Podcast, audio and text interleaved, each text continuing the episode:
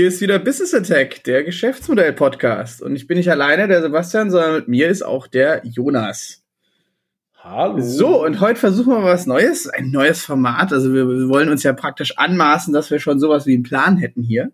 Äh, wir werden heute den ersten Geschäftsmodell-Talk machen. Und ähm, Jonas, was ist denn der Geschäftsmodell-Talk, damit jetzt unsere zwei Zuhörer und Zuhörerinnen richtig gespannt sind? Der Geschäftsmodell-Podcast, ähm, den machen wir der wir sowieso Mal. sind, den wir, das ist richtig, aber unser Geschäftsmodell-Talk greift aktuelle News aus der Presse auf und unterklopft diese auf ihre Geschäftsmodellrelevanz aus. Wir haben uns das ein bisschen so vorgestellt, jeder sucht sich zwei Themen raus und äh, wir reden einfach mal darüber und ähm, inwiefern das was mit Geschäftsmodellen zu tun hat oder vielleicht auch nicht. Genau. Also es geht uns halt drum, einfach auch äh, mal was Aktuelles aufzugreifen und natürlich extrem viel Recherchezeit zu sparen. Nein, äh, oder doch. Ähm, vor allem wollen wir einfach wirklich auch diese Meldung, wir beide machen ja oder beziehungsweise sind sehr interessiert an News, sind sehr in den ganzen Newsfeeds und so weiter eingebunden und das kann man dann auch mal gut nutzen. Und ähm, wir haben im Endeffekt an die News, die wir da analysieren, einordnen, wie auch immer man es nennt, oder einklopfen, hast du gesagt. Das fand ich eine sehr interessante Neuwortschöpfung.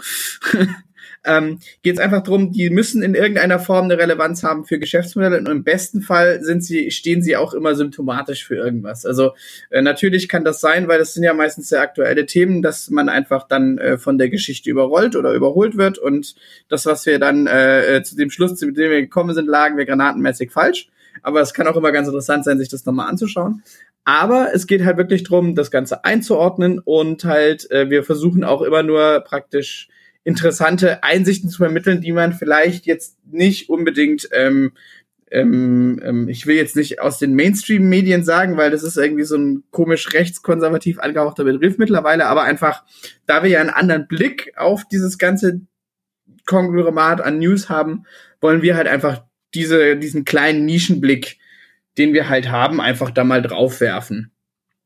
Genau, ich würde vielleicht noch ergänzen, dass diese News teilweise mal schauen, wie sich unsere Dynamik so entwickelt, teilweise aber auch nur ein Aufhänger sein können. Ja, genau. Also wir, wir sind jetzt hier relativ offen. Wir wissen auch nicht, wo, wie und wo sich das Ganze jetzt hinentwickelt, aber wir beide labern ja immer gern. Vielleicht, keine Ahnung, vielleicht landen wir am Schluss bei Religionskritik oder was weiß ich. Äh, aber bevor wir uns zu sehr mit uns beschäftigen, ähm, Sebastian, stell doch mal die erste News vor, die du dir rausgesucht hast und die du spannend findest zu diskutieren. Ja, die erste war, dass äh, Coop pleite gegangen ist. Coop war ja ein vor allem hier in Berlin relativ prominenter ähm, E-Scooter-Sharing-Verleih. Ja, gut, E-Scooter-Sharing-Dienst eigentlich, der sozusagen Mobility as a Service angeboten hat, indem er für äh, ein gewisses Entgelt einen Roller dir zur Verfügung gestellt hat, mit dem du dann rumcruisen konntest. Waren alles E-Roller. Und ähm, zum aktuellen Zeitpunkt muss man sozusagen noch in der, in der, in der Präsenzform sprechen, weil noch gibt's das Ganze, aber es jetzt kam gestern die Mail, dass es eingestellt wurde. Die Dinger haben relativ viel Spaß gemacht zu fahren und ähm, naja, die sind aber ähm, einfach jetzt halt auch, äh, kam die Meldung durch, es lohnt sich der Geschäftsbetrieb nicht. Und lustigerweise waren die eigentlich immer so als Positivbeispiel in der, in der Branche, aber auch aus Geschäftsmodellperspektive, dass es eben doch irgendwie geht. Wir werden gleich noch auf die Gründe vielleicht kommen, äh, warum das so ist, aber es ist halt einfach, es funktioniert also in irgendeiner Form nicht und das ist wieder so ein Mobility as a Service Angebot. Deswegen ist es natürlich interessant. Wir haben da ja auch schon eine, eine Folge drüber gemacht. Ich hoffe, wir, wir widersprechen jetzt nicht dem, was wir da gelabert haben.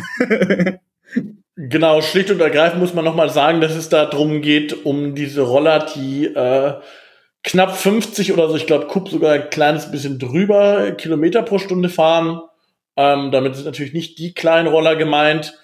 Gibt es im Wesentlichen in Berlin zwei Anbieter, Emmy und Coop. Coop war sozusagen derjenige, der auf den Markt ein wenig später kam, dafür dann aber mit Macht. Mhm, das war auch mit neueren Modellen. Und war eine Bosch-Tochter, ist auch, glaube ich, wichtig. Genau, und relativ kapitalstark, weil eben Bosch dahinter lag, entwickelt und im Nukleus entwickelt von BCG Digital Ventures. Genau, und äh, also auch persönlich war, fand ich, einen der coolsten Mobilitätsanbieter Angebote, die, äh, die es so gab. Also einfach, weil da, also die hatten einen super innovativen Anwendungsprozess damals. Das war doch das erste, die erste App, wo ich einfach nur ein Foto von meinem Führerschein gemacht habe und alles ausgefüllt wurde und ich innerhalb von einer Minute, nachdem ich noch meine Kreditkarte äh, ähm, abfotografiert hatte, einfach angemeldet war und losfahren konnte. Das hat mir damals so die Augen geöffnet, muss ich sagen, als ich das das erste Mal gemacht habe. Und das zweite war, also die Dinger sind sich einfach cool gefahren und das war halt, ich hatte nie wirklich Probleme damit. Es war immer eigentlich alles cool und hat echt Spaß gemacht, die Dinger zu fahren. Ist natürlich, muss man sagen, die große Einschränkung von vornherein. Es ist ein saisonales Produkt sozusagen. Also man kann die zwar äh, wahrscheinlich äh, bei äh, ähm, unter Nulltemperaturen fahren, aber es macht dann halt auch keinen Spaß mehr. Ne? Ich glaube, das war natürlich so die Nummer eins Einschränkung, die es gab. Eine Ergänzung noch dazu, zu der News. Ähm, um es ein bisschen korrekter zu formulieren, zum einen ähm, würden die Roller Mitte Dezember aus dem Markt genommen, mhm. vielleicht nochmal als Ergänzung dazu. In Berlin und auch Tübingen, wo sie aktiv waren und darüber hinaus waren sie auch mittlerweile international expandiert Spanien in Paris und Madrid. Und ne? Madrid. Nee, Paris und Madrid. Ja, ja Spanien und Madrid, das ist schön. Äh, ja, na, ich meinte Paris, der fängt alles mit P an. Die alte Lothar Matthäus, ob genau, äh, ne? Hauptsache Schwarzwald. ähm, genau, Paris und Madrid, da ziehen sich auch zurück. Das heißt, im Grunde genommen zieht sich die ganze Gesellschaft zurück. Ähm, 120 Angestellte gehabt, 75 in Berlin. Das nur so als Info dazu. Und in Berlin waren das irgendwie knapp an die 1500 Roller. Summa summarum. In Summe äh, irgendwie 2100 Roller in Deutschland. Nur noch mal so ein paar Fakten zu nennen. Mhm. Und ähm, überwiegend kam die von dem taiwanesischen Hersteller Gogoro, die dann wiederum Auftragsfertiger für Bosch waren und dieses ganze Service-Maintenance-Thema und deswegen galt es ja lange Zeit auch immer als Vorbild, wurde zum einen über Bosch Service-Werkstätten mit abgedeckt ähm, und ähm, hatten, wie gesagt, einen ganz guten Einkaufspreis. Dadurch, dass sie auch später auf den Markt kamen, ein sehr attraktives Modell, was auch ein bisschen kleiner und wendiger war als ähm, die Konkurrenz die, ähm, weiß gar nicht, wie die vorher hießen, aber Emmy heißen sie jetzt. Ja, eh gut, aber Emmy hat ja so, so Schwalben-Nachbauten gehabt lange Zeit. Ich weiß nicht, was sie genau. aktuell hatten. Genau, immer noch. Äh, der große Vorteil von Emmy war allerdings, dass man da zu zweit drauf fahren mhm. konnte. Das war genau. bei Coop nicht möglich. Ja, ja, auf jeden Fall. Aber ähm, auch sie hatten ähm, nicht so wie diese Roller jetzt teilweise. Die hatten einfach praktisch auch dieses Wechselakkusystem. Also einfach, da kam halt, wo die gerade standen, ähm, neuer, neuer Akku rein, alter Akku raus und wird dann irgendwo geladen. Also die hatten das schon alles ganz clever gemacht so. Und äh, es war auch immer so von dem, was man gehört hat, auch so inoffiziell und bei einem Bier, es war schon immer so das Positivbeispiel, was so alle gesagt haben, so, naja, wenn es einer schafft in dem ganzen äh, äh, Mobilitäts-Startup, ähm, wie auch immer, Wahnsinn, Markt oder wie man es jetzt nennt, dann wohl die, weil die halt eine schöne Nische hatten. Genau, was man vielleicht aber noch dazu sagen muss, ähm, auch nochmal auf der, sag ich mal, Haben-Seite, was sie auch konsequent gedacht hatten, war das ganze Thema Anmeldeprozess. Das hat ja schon gesagt, ne? Ja. Hattest du schon gesagt? Okay. Ja, ja. Also das der war tatsächlich sehr smooth und mhm. sich auch abgeguckt, ich sag mal eher aus dem Bankenumfeld mit ähm, Foto-ID-Geschichten, dass man ähm, einfach den Führerschein, dass man ähm, verifizieren kann. Mittlerweile jetzt auch bei allen anderen Anbietern Standard, aber Coop war da so, sag ich mal, einer der ersten, die diese User Experience, wie man so schön auf Neudeutsch sagt, konsequent durchgedacht haben ähm, und hatten auch regelmäßig Aktionen, ähm, Preisaktionen, sind in den Markt gegangen und wie gesagt hatten auch eine etwas höhere Verbreitung und waren zumindest ein Sommer lang wenn nicht gar zwei Sommer lang, der absolute Hit. Äh, genau, und ich würde auch sagen, einer der Hauptpunkte war, und weswegen ich das auch gerne genommen habe, und du natürlich, du bist, hast ja auch relativ, relativ oft genommen habe, die waren von der, vom Pricing her echt attraktiv. Weil die haben irgendwie, war was? Drei Euro für 30 Minuten.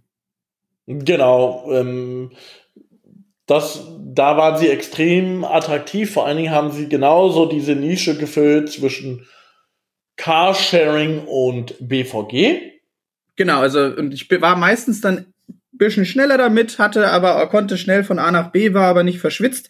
Also das war alles ganz clever. Es war halt eine Nische, aber die war perfekt besetzt eigentlich, so wie man, also so perfekt, wie man es zum aktuellen Stand, glaube ich, machen konnte, oder? Ja, und vor allen Dingen das, was halt sozusagen bei städtischer Mobilität immer der größte Pain ist, dadurch, dass es halt immer noch Roller sind, war halt die Parkplatzsuche. Genau, man konnte es einfach überall abstellen und ähm, ja, so, aber woran ist es denn jetzt gescheitert? Was denkst du denn? Also nebendran, neben dem Faktor, dass die Mobility as a Service Modelle ja erstmal alle noch so im Grundsatz beweisen müssen, dass sie sich überhaupt tragen. Genau, also das wäre vielleicht erstmal die Ausgangsthese, dass es trotz, natürlich ist das nicht das gleiche Investment wie in eine Carsharing-Flotte, nichtsdestotrotz ist immer erstmal ein gewisses Investment notwendig. Man hat einen gewissen Maintenance, also Wartungsaufwand, äh, den man nicht äh, leugnen kann, selbst wenn man ihn an Subunternehmer und so weiter auslagert, nichtsdestotrotz ähm, hat man sozusagen durchaus auch Kosten für den laufenden Betrieb, die man in irgendeiner Form handeln muss. Und ich glaube, ähm, man hat auch nicht unendlich ähm, Wachstumspotenziale, weil auch da ähm, man, glaube ich, zwischen unterschiedlichsten Kundengruppen unterscheiden muss. Und wie bei all diesen Modellen ähm, ist das Entscheidende, glaube ich, erstens dabei, ähm, was kann ich für einen Zielpreis anbieten, um Kunden anzulocken und mhm. was brauche ich für einen Preis, um sowas dauerhaft wirtschaftlich betreiben zu können, auf der einen Seite. Auf der zweiten Seite, wie komme ich sozusagen an Kunden oder wie komme ich an ein Kundenverhalten, was nicht nur so ein ähm, Mobilitätsevent ist, also tatsächlich für gewisse, sag ich mal, Nischen, ja, also dass ich irgendwo im, Sommer mal irgendwo hinfahren müsste, sondern wie, wie, wie schaffe ich das, so ein System auch in einen Regelbetrieb zu überführen? Und das waren, glaube ich, so die Knackpunkte, bis auf natürlich das ganze Thema auch Preissensibilität, aber da kommen wir sicherlich nachher nochmal drauf. Genau, also und ähm, es war, also das ist jetzt auch rein anekdotisch. Ähm, ich habe letztes Jahr auf einmal gesagt, beziehungsweise, nee, das war dieses Jahr. Dieses Jahr habe ich irgendwie gesagt, ist mir aufgefallen, es fahren auf einmal keine Cups mehr rum.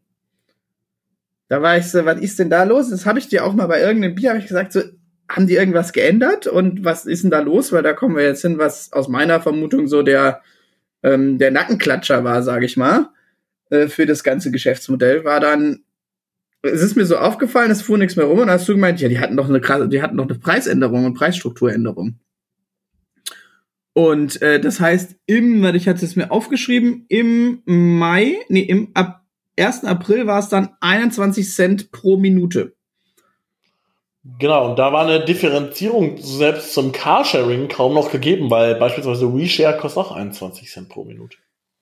Ja, gut, WeShare ist ja nochmal ein ganz anderer Case, weil das ja eher so ein rollendes Autohaus ist. Hatten wir das eigentlich mal auch rausgearbeitet? Ja, ja natürlich, aber nichtsdestotrotz ist es ja eine ja. Konkurrenz. Genau, und äh, vor allem, ähm, ja, du hast also im Grundsatz immer, was man, glaube ich, nie vergessen darf, was selbstverständlich ist, aber auch halt ein saisonales Produkt macht wirklich am meisten Spaß im Sommer, wenn du dann auch noch so dieses Vespa-Feeling so ein bisschen hast und so. Äh, und da macht es einfach Spaß rumzufahren. Aber es war diese Preisänderung, und ähm, ich glaube einfach, auch da zeigt sich nochmal, was für ein harter Markt Berlin eigentlich ist, weil ab dem Zeitpunkt war es wirklich nicht mehr attraktiv, auch irgendwie als nehme ich jetzt einen Kubo oder nehme ich die überfüllte U-Bahn so. Weil genau, plus, Euro für, plus ja. E-Bikes würde ich auch noch erwähnen wollen an dieser Stelle. Oh ja, ja, ja, ja stimmt. Stimmt, ganz vergessen. Ähm, die da sicherlich auch, ich sag mal, zumindest für natürlich nicht für die gleichen Distanzen wie ein Cube relevant sind, aber so eine Mittellücke füllen, sage ich mal. Ähm, ja, also natürlich viele neue Anbieter, die in den Markt drängen ähm, und zusätzlich ein extrem preissensitives Publikum, was ähm, sozusagen jede Gutscheinaktion mitnimmt. Inklusive wir, uns beide. Inklusive uns beiden. Und ähm, wie gesagt, dann halt doch nicht leider oder ja, ich würde sogar sagen leider, weil ich sehr gerne genutzt habe, zu nischig, um wirklich das Ganze in einen Regelbetrieb Alltagsmobilität zu überführen. Und am Ende des Tages, ähm, was man natürlich sagen muss, ist es ja ein privater Betreiber und der ist natürlich auch in einer anderen Situation als eine BVG, die natürlich größtenteils auch subventioniert wird. Das auf jeden Fall. Also ich hatte ja eigentlich immer die Vermutung und wie gesagt, so ein paar Leute hatte man kennengelernt, dass es eigentlich nur ein, auch, äh, dass ein Side-Zweck davon war, Mobilitätsdaten abzugreifen. Ähm, vor, also von Bosch. Aber die haben ja jetzt praktisch gesagt, sie wollen sich jetzt wieder auf die Systemlieferantenseite äh, konzentrieren. Hat natürlich auch gerade wahrscheinlich alles damit zu tun, ähm, der, mit der ganzen mit der beginnenden oder mittlerweile durchgeschlagenen Krise, Transformation, äh, Rezession, wie man es nennen will, in der Automobilbranche, glaube ich, wo Bosch ja natürlich auch massiv betroffen ist. Äh, da lässt man sich dann vielleicht ein äh, defiziäres, so eine defiziäre ähm, Digitalsparte dann halt mal eher fallen, so, ne? Genau. Und ähm, die Perspektive ist entscheidend. Ne? Also ähm, das ist nämlich auch eine ziemlich gute Überleitung dann auch gleich zu unserem zweiten Thema. hm. ähm, die Perspektive ist entscheidend. Ah, das ist ja wieder wie, äh, wie, wie geplant. ja, die äh, Perspektive ist entscheidend und da gibt es ja sozusagen noch ein anderes, wesentlich ähm, größeres Unternehmen. Leicht, leicht. Was äh, zumindest auf dem Papier über Risikokapital extrem ja doch erheblich größer, was sich auch im Mobilitätsmarkt ähm, ähm, tummelt. Und ich würde sagen, wir erleben gerade schon so ein bisschen den Winter von diesen ganzen Mobilitätsanbietern, ähm, wo ich aber sagen würde, das ist vielleicht auch einfach ein normaler Reifungsprozess einer Branche. Mhm, also ob es ein Winter ist, äh, würde ich jetzt, weiß ich noch gar nicht, aber ich glaube, es werden halt einfach mittlerweile kann man den ganzen Aftermath, der so, also dieses Ganze, was kommt danach und welche Auswirkungen hat es wirklich, kann man jetzt am Beispiel Uber in London ganz gut sehen. Also ich glaube einfach, wie du sagst, wahrscheinlich Teil eines normalen Reifeprozesses, aber man kann jetzt einfach so langsam sehen, was halt solche äh, ja, Uber ist ja so Teil der Geek Economy, so, ne? Gig Economy, Geek? Geek, Geek. Gig. Gig, Eco Gig Economy, ja, ja, von, von dem Gig. Äh, von den Auswirkungen, die das dann auch wirklich hat, weil jetzt kamen ja die ersten Studien raus, man sieht die Auswirkungen. Äh, zum Beispiel in San Francisco wurde ja festgestellt, dass sich der Verkehr seitdem nicht auch nur ansatzweise entspannt hat, sondern durch die äh, ähm, Uberisierung noch mal deutlich mehr reinkommt und so weiter. In New York noch also, schlimmer. Stimmt, New York noch schlimmer, weil halt die Leute dann dadurch weniger äh, Öffis nutzen und so. Äh, und wa aber was ist eigentlich passiert, Jonas, bevor wir jetzt hier in die Meta-Analyse eingehen? Genau, in äh, London hat Uber die Lizenz äh, für den Betrieb äh, verloren. Zum zweiten Mal. Zum zweiten Mal und das auch mit der Begründung, ähm, zum einen, dass die Fahrer nicht lizenziert sind oder potenziell nicht lizenziert sind. Und zum anderen über das Versicherungsthema. Und da ja sozusagen die Behörde, ja, die Nahverkehrsbehörde TFL immer noch äh, sozusagen über den Londoner Verkehr äh, die Genehmigung ausstellt, ähm, ist das tatsächlich ähm, ziemlich krasser Einschnitt für Uber. Zumal man dazu sagen muss, ähm, 40.000 Leute in London arbeiten als Uber-Fahrer. Also es ist schon eine, schon eine gewisse Relevanz, sage ich mal. Und aber auch hier Tagesspiegel schreibt, das Unternehmen habe mindestens 14.000 Mal nicht genehmigte Fahrer beschäftigt. Also man wusste ja schon immer über Uber, dass sie ja schon eher so dieses ähm, Move Fast and Break Things wahrscheinlich äh, in extrem vielen Aspekten ihrer Organisation viel zu viel zu wörtlich genommen haben. Aber das fällt ihnen so langsam überall auf den Kopf. Ne? Ja, weil die Städte sich das jetzt natürlich auch äh, eine Weile angeschaut haben. Manche Städte sind da deutlich restriktiver gleich von Anfang an durchgegangen. Ganze Markt Deutschland beispielsweise aber ähm, in London war es extrem relevant, auch insbesondere an den Enden der Tube. Gab es auch immer schöne Heatmaps, die gezeigt haben, wie äh, Uber-Fahrer da drumherum fahren und auch wie eine Verlängerung der Tube das ändert. Aber ähm, das ist tatsächlich ein Thema, wo sie Fallback in den Märkten erleben und wo sie auch erleben, dass äh, ja, die Städte wesentlich stärker jetzt darauf achten, wie auch die gesetzlichen Rahmenbedingungen sind, Punkt eins und längerfristig denke ich äh, auch gucken, steht das nicht doch in Konkurrenz zum Nahverkehr und lösen wir damit tatsächlich unser Ziel, ähm, weniger Verkehr in den Städten zu haben, weil das ist ja sozusagen das Metaziel einer starken urbanisierten ähm, starken urbanisierten Atmosphäre, wie es beispielsweise in London der Fall ist, wo viele, ganz viele oh, Leute pendeln müssen. Die Stadt als Atmosphäre, das ist ja fast schon was Poetisches. Aber äh, ich weiß, was du meinst. Ich würde auch, glaube ich, sagen, man sieht hier eigentlich eher so dieses also äh, das ist jetzt auch, das ist eine These, die ich jetzt mal in den Raum stelle, man sieht eigentlich so dieses Verständnis eines angelsächsischen Geschäftsmodells, was einfach eins zu eins auf den europäischen Markt äh, in dem Fall übergeschmissen wird. Also in, in äh, Asien gibt's ja dann noch mal ganz andere Strukturen, Behörden und da gibt's auch noch Didi als starken Player. Genau, die aber auch einen Deal mit Uber dann gemacht haben. Genau, die das auch hatten, aber das will ich jetzt mal ausnehmen. Also ich glaube, da hat Uber auch einfach in seiner Art einfach auch wieder mal, also das machen äh, europäische Firmen, die in die USA gehen, unterschätzen ja meistens ganz viel das Kulturelle, aber auch hier wieder, ich glaube, man kannst nur Erfolg haben, wenn du von vornherein mit den staatlichen Stellen äh, oder beziehungsweise den städtischen Stellen, muss man ja sagen. Staatlich kann es auch gelöst werden, aber ich glaube, mit den städtischen Stellen zusammenarbeiten. Ansonsten werden die das auf lange Sicht nicht durchgehen lassen, wenn es nicht so eindeutige Vorteile hat, dass alle sagen, so, das ist super. Ja, und ähm, um auch nochmal der Regionalität zu folgen, und das ist auch so ein bisschen der, der Bogen zum Geschäftsmodell. Ich glaube, mit einem gut ausgebauten ÖPNV ist es auch extrem schwierig, wie ein Unternehmen Uber das wirtschaftlich zu betreiben, weil es dann tatsächlich nur Spitzen oder beziehungsweise Randgebiete ausführen kann. Ähm, ja es wird zumindest nicht zu so einem Massenmobilitätsphänomen wie in einigen Regionen in der USA, wo der ÖPNV quasi nicht vorhanden ist. Gut, aber genau, das ist ja das Problem. Also da hast du ja wirklich auch, äh, ich war in Seattle letztes Jahr und dann, han, dann haben die total stolz von ihrer einen Trambahnlinie.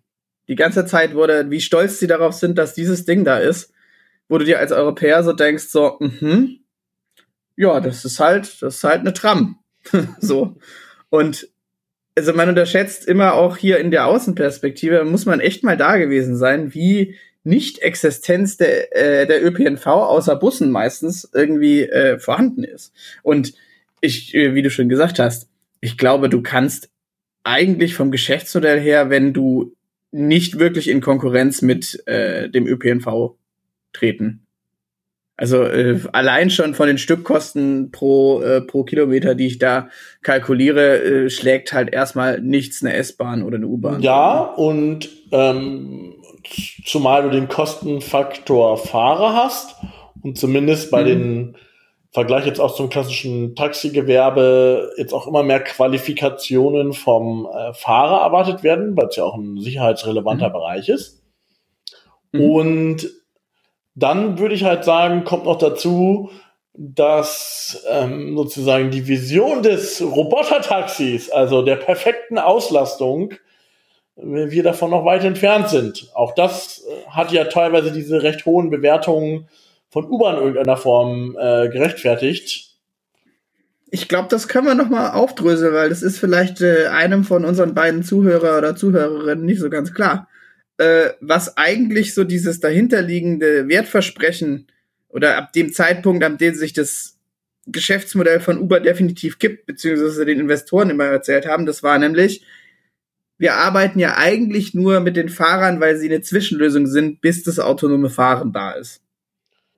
Und ab dann, ab dann äh, schlägt der Business, also ab dann haben wir praktisch eine Gelddruckmaschine. Das war ja so im Endeffekt sehr, sehr verkürzt und sehr äh, verknappt die, äh, das Versprechen von Uber an die potenziellen oder an Genau, es ging ja so weit, dass ja? sie ja auch eine eigene Entwicklungsabteilung fürs autonome Fahren haben, eigenes Testing gemacht haben, auch da schon mehrere, sag mal, sehr pressewirksame Fallbacks hatten.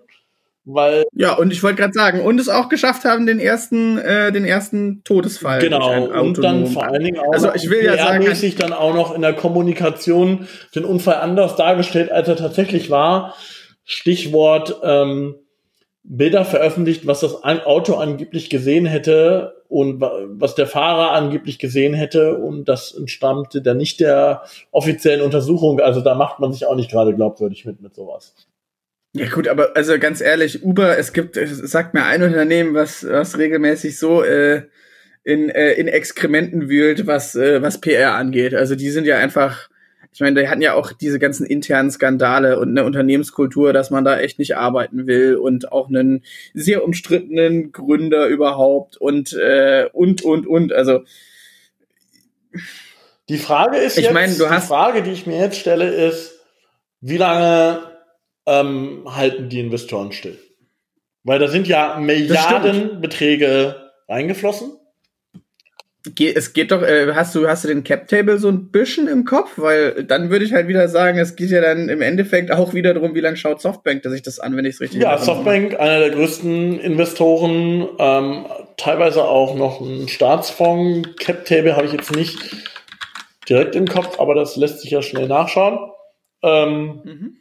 Aber ja, also 11,3 Milliarden Euro Umsatz und was natürlich erstmal viel erscheint, aber mit der praktisch aggressiven Expansion ausschließlich Verluste. Ja, sie haben noch keinmal Gewinne gemacht und ähm, hm, also da kann ich jetzt, ich glaube, dass sie halt, ich glaube, die werden halt, die, die, sie werden, glaube ich, gerade im Schnelldurchlauf ein stinknormales Unternehmen werden. Ich glaube, dass sie, wenn sie halt die Expansion so ein bisschen aufhören, dann können sie auf jeden Fall profitabel werden, glaube ich, mittlerweile. In den USA. Ich kenne die genaue Marktaufteilung jetzt nicht, wie sie sind. Aber also in Europa kann ich mir das nur sehr schwer vorstellen. Eher dann mit so höherpreisigen, vielleicht so diesen Limousinen-Services und so, die sie haben. Ähm, ja, aber hier stehen sie halt meistens eigentlich fast immer sofort in ÖPNV-Konkurrenz und ähm, das heißt, sie kommen auch einfach nicht so einfach äh, können nichts Neues anbieten ganz oft, weil äh, in den USA teilweise ist es ja wirklich, du hast ein eigenes Auto oder du nimmst halt ein anderes Auto dann Uber, Uber oder Lyft. Mhm. Und äh, mehr gibt's dann halt nicht so. Und dann hast du natürlich auch ein äh, äh, einfacheres Eintritts- oder eine Eintrittsbarriere als jetzt hier zum Beispiel. Wo auch allgemein natürlich mehr reguliert wird und mh, der Staat dann doch auch mehr Zähne zeigt, als jetzt teilweise im eher marktliberal äh, orientierten äh, in den Staaten. Genau, ne? also vielleicht nochmal zur Info, ähm, größten 15% äh, Softbank, weiß jetzt nicht, ob das der aktuellste Stand ist, ähm, dann einige Kapitalgesellschaften äh, aus, dem äh, aus dem Silicon Valley, Sequoia Capital ist recht bekannt und äh, dann noch zusätzlich Tencent. Ja, okay. Aber im Endeffekt ist, ist halt nur praktisch ab wann, also die Bewertung, die sie haben, glaube ich, die werden sich erstmal, die wird sich nicht realisieren. Nee, die werden sie auch nicht Die halten, werden auch mass, ja, die, die werden sie massiv nach unten schrauben, weil irgendwann brauchen die, äh, diese, braucht das Unternehmen neue, neue Anteile oder neue Refinanzierungsmöglichkeiten und spätestens dann werden sie runtergehen, äh, weil ähm, das Thema autonomes Fahren, da sind, haben wir zumindest immer gut, ganz gute Einschätzungen. Das dauert halt einfach noch zehn Jahre, bis da wahrscheinlich die ersten Lösungen kommen. Genau, so, ne? also zumindest der Case wird sich nicht rechnen. Man muss natürlich sagen, dass sie ihre Wertschöpfungskette schon weiter integriert haben. Sie äh, betreiben E-Scooter, sie machen Essenslieferungen. Also sie haben da schon noch mehr dran. Sie arbeiten schon auch an einem sogenannten Mobilitätsökosystem. Nichtsdestotrotz ähm, werden sie es nicht halten können und wenn die Investoren unruhig werden und das Ganze auf, hm, ich sag mal, auf ein Unternehmen trimmen wollen, was äh, schwarze Zahlen schreibt, dann ist es mit der Expansion auch relativ schnell vorbei. Ähm, was dann grund langfristig zu einer geringen Bewertung führt und dann auch dazu führt, dass, also ich man kann, könnte mit Uber schon schwarze Zahlen schreiben. Also es ist, die haben ja ein Running Business. Ne? Aber das ähm, entspricht dann zumindest Dem nicht eigenen mehr der Anspruch werden sie Vision, ähm, die sie da mal ausgerufen haben. Also unsere Einschätzung ist einfach, wird ein normales Unternehmen in, im, im Schnelldurchlauf. Genau. oder? Das oder es, ähm, ja, du, pleite werden jetzt erstmal kurzfristig nicht gehen, aber zumindest werden sie deutlich zurechtgestutzt. Also sie oder oder sie scheitern an den Ambitionen, was uns zum nächsten Thema bringt. Wir sind hier wieder in Überleitungslaune. Tesla hat den Cybertruck vorgestellt. Wie würdest du denn den Cybertruck beschreiben? Ein Auto, was tatsächlich nur der amerikanische Markt braucht, aber äh, Elon Musk, äh, der PR-Gott, ähm, hat es tatsächlich geschafft, da wieder eine gewisse Aufmerksamkeit draufzulenken. Ähm, Vorbestellungen laufen ja gut an, irgendwie schon 150.000 äh, Vorbestellungen. Stand ich glaube aktuell 200.000 sogar. sogar weiter. Für ein Auto, was frühestens 2021 auf den Markt kommt, ähm, spannend.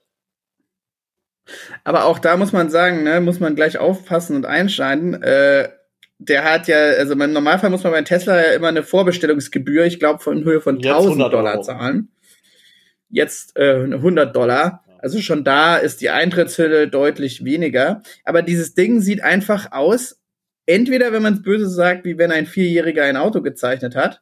Es hat auf jeden Fall so DeLorean-Anleihen von Back in the Future. Und äh, ich, ich, also mich hat's immer sofort an einfach äh, natürlich Blade Runner, aber vor allem an so einen Tarnkappenbomber, also an die F-117 irgendwie erinnert. Äh, ich weiß bis heute nicht, ob mir das ästhetisch gefällt oder nicht. Wie du schon gesagt hast, ob also man dieses Auto braucht oder nicht. kann das ja eigentlich nicht sein.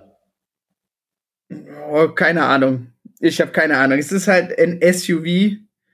Äh, also im, äh, nee, ein Pickup ist es ja. Es ist ein Pickup, kein SUV es ist ein klassischer amerikanischer Pickup, also den, äh, den Luftwiderstandswert, den C-Wert, den will ich gar nicht erst wissen.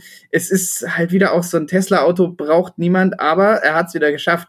Warum habe ich das jetzt hier reingenommen, wenn wir sagen, na ja, es ist halt einfach nur ein Auto? Weil ich glaube, da muss man vor allem auf dieses Wertversprechen, die Wertversprechensdimension, wenn man das Ganze mit einem Canvas an, äh, ähm, das Ganze analysiert, da muss man da drauf kommen. Plus, was die, was Elon Musk, man kann von ihm halten, was man will. Und äh, ich würde ihn auch niemals irgendwie in den Himmel loben, wie er teilweise da in den Himmel geloben wird, weil äh, teilweise hat der Junge auch einfach nur verdammt großes Glück, sage ich jetzt mal. Und auch, aber auch erstmal haben. Aber sehr geduldige Investoren, aber wenigstens muss man ja auch einfach sagen, im Gegensatz zu Uber stehen da jetzt schon Gigafabriken und so, ne? also da ist auf jeden Fall, äh, Produktion ist halt immer noch ein Wert in sich und so langsam scheinen sie es ja hinzubekommen. Äh, werden mir wahrscheinlich jetzt äh, äh, Leute, die sich mit Produktion auskennen, irgendwie widersprechen, aber ist so der Eindruck, den er hat.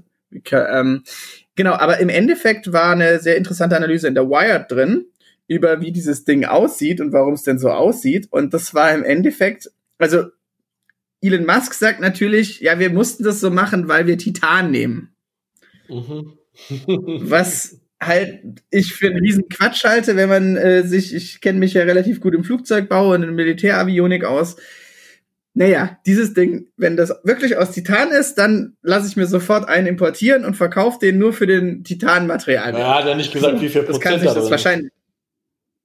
Ja, ist halt irgendeine Titanlegierung, ja. nehme ich an aber auch das, wie gesagt, da wissen wir gerade aktuell gar nichts. Das ist jetzt größtes Mutmaßen und vielleicht ist es wirklich Titan und ich habe gerade Quark gelabert. Trotzdem, ähm, im Endeffekt muss man wissen, dass so, wenn man die ganzen Blechbearbeitungen oder diese ganze Eisenbearbeitung macht, genau diese Formen und Wellen und sonst was, die man äh, einarbeitet äh, in ein Auto, damit die halt so aussehen, wie sie aussehen, äh, die machen das Ganze teuer. Also die haben jetzt im Endeffekt, dadurch, dass der so eine super geometrische und gerade Form hat und eine kantige Form, hat er sich gerade richtig, richtig viel Entwicklungsaufwand und also in der Produktion erspart. Weswegen der halt wahrscheinlich da relativ schnell einfach wirklich auf Ja, das zum einen und zum anderen das kann man einfach so tatsächlich einfach sagen, er sieht schon radikal anders aus, als was es sonst so auf dem Markt. Genau, und das ist ja doch, das ist doch genau das Interessante von dieser Wertversprechen-Dimension. Tesla sagt ja immer, wir sind, wir sind das neue Car. Wir sind nicht wie die anderen und äh, wir stellen zwar Autos her, aber wir machen es ganz anders. Und ich glaube, da wird einfach genau dieses Wertversprechen wird genau da wieder bedient, weil es ist ja und in dem Fall, Fall sogar anderes. tatsächlich also sehr einfach erkennbar anders. Ja, also es ist so ein wirkliches so Love it or hate it Ding. Ähm, es gibt da, glaube ich, keine hm, Entweder-Oder-Meinung zu diesem Ding. Aber es gibt auch keinen anderen Automobilhersteller, der das tut. Der so mutig der ist. sowas rausbringt, weil im Normalfall wäre das wäre das maximal eine Studie. Ja, Studien gibt's ohne Ende, und aber als Serie schafft's keines dieser Autos in der Regel, das stimmt. Also es, die verlinken wir in den Show Notes. Es gab eine gute Grafik auf LinkedIn, die heute durchlief, die im Endeffekt wirklich ganz gut gezeigt hat, was für ein harter Einheitsbrei in diesem SUV slash äh, Pickup-Segment herrscht, weil die einfach alle gleich aussehen. Und jetzt kommt halt Elon Musk und macht da einfach so ein was ja auch mal wieder beweist, äh, so, also Richtung Wertversprechen, das ist auch gar nicht so sehr, also ich glaube ja tatsächlich von den von den Innereien könnte das auch jeder Auto deutsche Automobilhersteller problemlos bauen, ja. Ähm, ja klar, also ich meine, das ist, das muss man dazu sagen, für die, die nicht so tief drinstecken. Also äh, teilweise bei den, ist es, bei den Teslas ist es ganz witzig, weil die wurden natürlich sofort gekauft von den deutschen Automobilherstellern und wurden reverse engineert. Also das heißt, man nimmt das Ding komplett auseinander. In Wolfsburg sieht man die immer schön stehen vorne vor dem Hauptgelände. Ja, und äh, da war es dann äh, teilweise war es so, haben die Ingenieure und Ingenieurinnen gesagt, so, das, was zu was? Nein, äh, das, das geht aber so gar nicht. Und teilweise war es so, oh, oh, die sind äh, ja doch weiter, vor allem was Software angeht und Batterie und so. Also, aber also man muss ja auch immer sagen, amerikanische Autos unterliegen einem äh, anderen Qualitätsverständnis als äh, europäische Autos, würde ich jetzt mal sagen. Kann man so sagen, oder? Ja und nein. Zumindest hat der ähm, amerikanische Kunde sicherlich auch nicht ähm, da andere Anspruch oder, oder Kundin, Kundin, ja, anderen Anspruch das muss nicht unbedingt, also ja. das muss zumindest nicht exakt das gleiche sein, das ist richtig, ja. Ähm, ja, aber ist ganz spannend, ähm, vor allen Dingen, wenn man diesen, mit diesem Image, ich sag mal, Apple konnte mit dem Image auch ganz gut fahren, bevor sie Massenmarkt waren, ne? Ja, auf jeden Fall. Also auf jeden Fall. Also wie gesagt, ich, ich man, das ist halt dieses Ding bei Elon Musk, so, wenn wir uns die Folge vielleicht in einem Jahr nochmal anhören, vielleicht war das nur ein ja, riesengroßer Hoax. Ja, reicht ja nicht, wir müssen noch zwei er bringt jetzt was, also, stimmt, ja, zwei, also das, das weiß man halt nicht, das ist genauso wie die, äh, äh wie das Werk, das er hier in Brandenburg bauen will. Hm, also ich, ich warte da mal lieber ab, das weiß man halt bei Tesla alles nicht so genau, ne? Genau, aber aus einer Geschäftsmodellperspektive mal radikal was Neues zu machen und das sozusagen dort auch ähm, nennen wir es zumindest mal äh, Evolution, Innovation, bin ich immer sehr vorsichtig mit dem Wort, lohnt sich, weil man zumindest äh, ähm, gewisse Aufmerksamkeit dadurch schaffen kann. Passt aber nur, wenn man dieses Wertversprechen hat. Wenn, äh, also ich meine, die einzigen und wie lang das eigentlich dauert, sieht man ja an Audi, die eigentlich immer an äh, eher so ein Rentner-Image hatten bis sie dann halt durch dieses Vorsprung durch Technik und Quattro, aber das hat richtig lange gedauert. Aber das wäre so, wie wenn jetzt Skoda oder so, die auf einmal dieses Ding rausbringen würde. Und ähm, genau, also die das könnten es nicht, aber da passt halt wieder passen, zu und ja, wie man wahrgenommen wird, da, da hast du recht. Gut, ja. ja. Ja, apropos, jetzt hatten wir, jetzt habe ich mir hab wieder noch eine Überleitung. Äh, Jetzt hatten wir ein sehr amerikanisches Produkt. Du hast vorher beschrieben, du willst über das wohl deutscheste Start-up der ich Welt. Ich fand das äh, aus, aus mehreren Perspektiven ganz spannend. Also der aktuelle Aufhänger ist 290 Millionen Investment in Celonis, was viele von den Zuhörern vielleicht gar nicht kennen würden. Was ist Celonis? Da gehe ich gleich noch mal ein bisschen drauf ein. Ich fand es nur ganz spannend, dass es zum einen eines der wenigen deutschen Unicorns ist. Ähm, und ähm, dass mhm. sie erstens auch äh, schwarze Zahlen schreiben, auch äh, ganz interessant, sicherlich. Also auch so ein bisschen. Sonst würden sie doch, sonst äh, auch doch in Deutschland doch kein Modell, wobei ähm, wiederum die großen Investments wieder vom ausländischen Investoren kommen. Aber da hatten wir ja schon eine andere Folge dazu, wo wir mhm. ähm, darüber gesprochen haben, warum zumindest in, in diesem Bereich Deutschland nicht aus dem Knick kommt. Hängt auch damit zusammen, dass es in spätestens ab der Series C eigentlich nur noch ähm, größere ähm, andere ähm, Investoren gibt, das in der Regel keine deutschen Investoren sind. Und äh, ähm, ja, warum ist Celonis so spannend? Und warum ist Celonis eigentlich so deutsch? Nun, zumindest in so einem klassischen Klischee würde man ja sagen, dass die deutsche Wirtschaft extrem auf Effizienz getrimmt ist. Ähm, bedeutet, ja. was kann man aus den Prozessen noch rausholen? Deswegen ist Deutschland ja auch so reich an Prozessberatern. Und Swimlanes und all diese Geschichten haben in Deutschland insbesondere einen, sehr hohen Anklang. Ja? Und ähm, dieses immer weiter mhm. optimieren ist zumindest, sag ich mal, in ingenieursgetriebenen Unternehmen oder auch in technologiegetriebenen Unternehmen schon Teil vieler Firmen-DNAs, würde ich sagen. So. Was hat Celonis gemacht? Celonis hat im Prinzip dieses äh, Thema übernommen und hat durch Process Mining was im Prinzip auf Datenbasis, also sozusagen ja. die Datenbasis gefütterte Swimlane, so würde ich es mal beschreiben. Datenbasis gefütterte Gantt-Chart, Datenbasis gefütterter Weg, einen Prozess zu visualisieren und dort durch diese Visualisierung wiederum Effizienzen zu heben. Das ist die Ursprungsidee von Celonis und die erscheint mir doch ziemlich deutsch. Genau, und das auf jeden Fall. Und dann kurz noch, da, da waren jetzt viele Wörter drin, die äh, man nicht unbedingt kennen muss.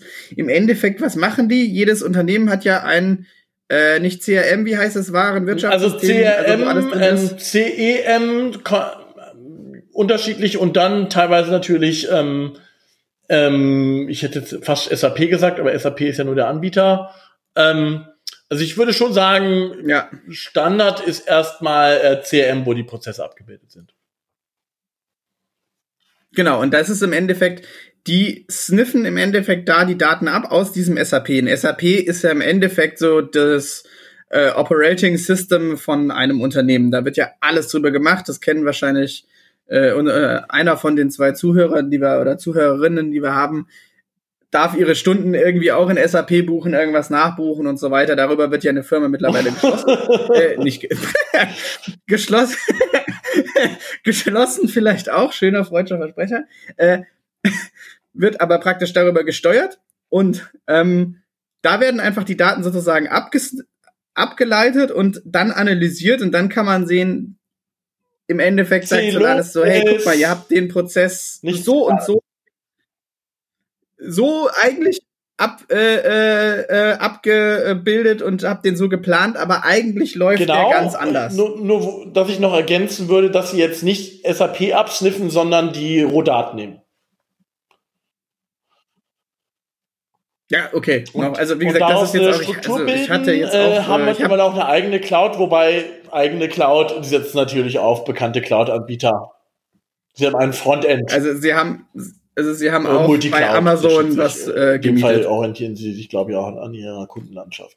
Ähm, ja, und das fand ich halt so spannend, weil ähm, wieder durch das Thema Effizienzen heben in Unternehmen anscheinend ein so großer Markt tatsächlich noch ist, ähm, den man tatsächlich aus äh, zu dieser Prozessvisualisierung, was vorher wirklich ein zutiefst manueller Prozess von Menschen waren, die sich äh, Unternehmensprozesse angeschaut haben.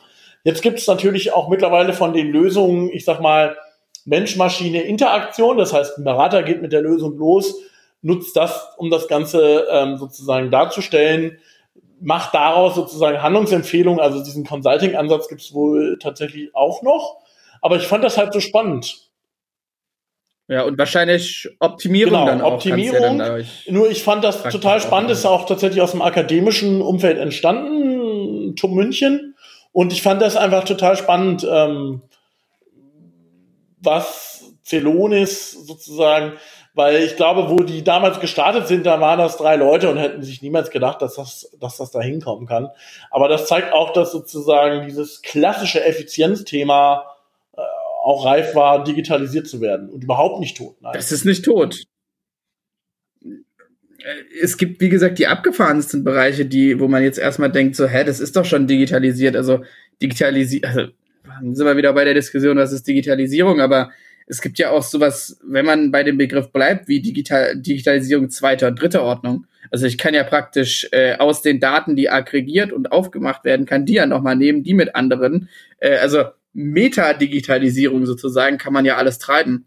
Und ähm, ja, es ist ein spannendes Beispiel. Ich hatte die vorher auch nicht so ja, sehr auf dem Schirm. kommt man mit denen ja auch nicht in Kontakt. Das aber, ist kein N26, ähm, die irgendwie Werbung in Berliner U-Bahn-Stationen machen, sondern das ist äh, tatsächlich ein Startup, was du eher sehen würdest, wenn überhaupt nur, wenn du dich mit dem Bereich Prozessmanagement beschäftigst und ähm, Mind äh, äh, Maps magst. Ja, aber im Grunde, ja, nee, aber im Grunde, äh, im Grunde finde ich das, finde ich das schon auch äh, eher sympathisch, so jetzt rein ganz persönlich, weil das ist dann wahrscheinlich so eins dieser Startups, die halt einfach machen und nicht groß in, genau, keine Ahnung, Tag in halt Gründerszene rumschwirbeln und so. Ja, das ist natürlich schon, also wahrscheinlich dann sogar, ja, ziemlich erstmal gut gebootstrapped und so weiter. Also bootstrappen heißt, man ähm, finanziert sich erstmal selber. Um ähm, zu expandieren, da braucht ja. man natürlich dann auch relevante Investments, aber fand ich spannend, ähm, wie der Bereich für so digitale äh, Business as a Service Lösungen, ähm, wie spannend doch tatsächlich dieser Markt noch ist. Ähm, bei so langweiligen Themen. Bei so langweiligen Themen. Und ähm, vielleicht auch bei so langweiligen Themen wie Geschäftsmodellvisualisierung. ja gut, aber das ist ja der Hammer. Also das ist ja super spannend. Dazu später mal mehr. Ähm, da wollen wir jetzt. Es soll ja kein Werbepodcast werden. Äh, ja, ja, so, äh, ja, ja. Nö, da können wir dann immer noch machen. Können wir dann so wie bei der äh, äh, Lage. Aber ich fand das tatsächlich total spannend. Ähm, über Coop, also Mobility as a Service. Also ich finde, die Themen haben erstaunlich gut zusammengepasst, obwohl sie nicht zusammenpassen. Ja, das, da, da, da bleiben wir doch einfach bei der Feststellung, dass, dass wir das genauso geplant haben. Und ähm, dass wir wie immer auch äh, äh, Feedback gerne annehmen und äh, uns gerne streiten oder auf ein Bier treffen oder was auch, auch immer. Also wir sind offen für ähm, alles. News, die ihr Schreibt spannend uns. finden würdet, aus einer Geschäftsmodellperspektive zu besprechen. Oh ja, fänd, das fände ich gut. Also auch allgemein Themen, wenn ihr mal sagt, hey, was sagt ihr eigentlich zu XY? Äh, dann hoffen wir mal, dass es nicht irgendwie, keine Ahnung, irgendwas Hardcore zum Einlesen ist. Aber ja, sehr guter Hinweis, machen wir natürlich auch immer. Oder ihr kommt mal in unseren Podcast und wir labern mit euch. Also wir, wir sind dafür Damit alles offen, sag ich mal. in dem Sinne. Ja, können wir öfter machen. Jonas, also ich finde es gut. Können wir öfter machen, oder? so eventuell, eventuell einmal im Monat. Brauchen wir, da müssen wir dafür noch einen Prozess aussetzen und durch Celonis lagen. Ach, du willst doch wieder nur irgendeine Gratis-Lizenz. Ja, gut, dann äh, würde ich sagen, das war's jetzt bis erstmal von uns. Mal. Und äh, bis zum nächsten Mal. Ich wünsche einen schönen Abend bei in dem Fall. Ja, wollte ich gerade sagen, da fehlt der Jingle.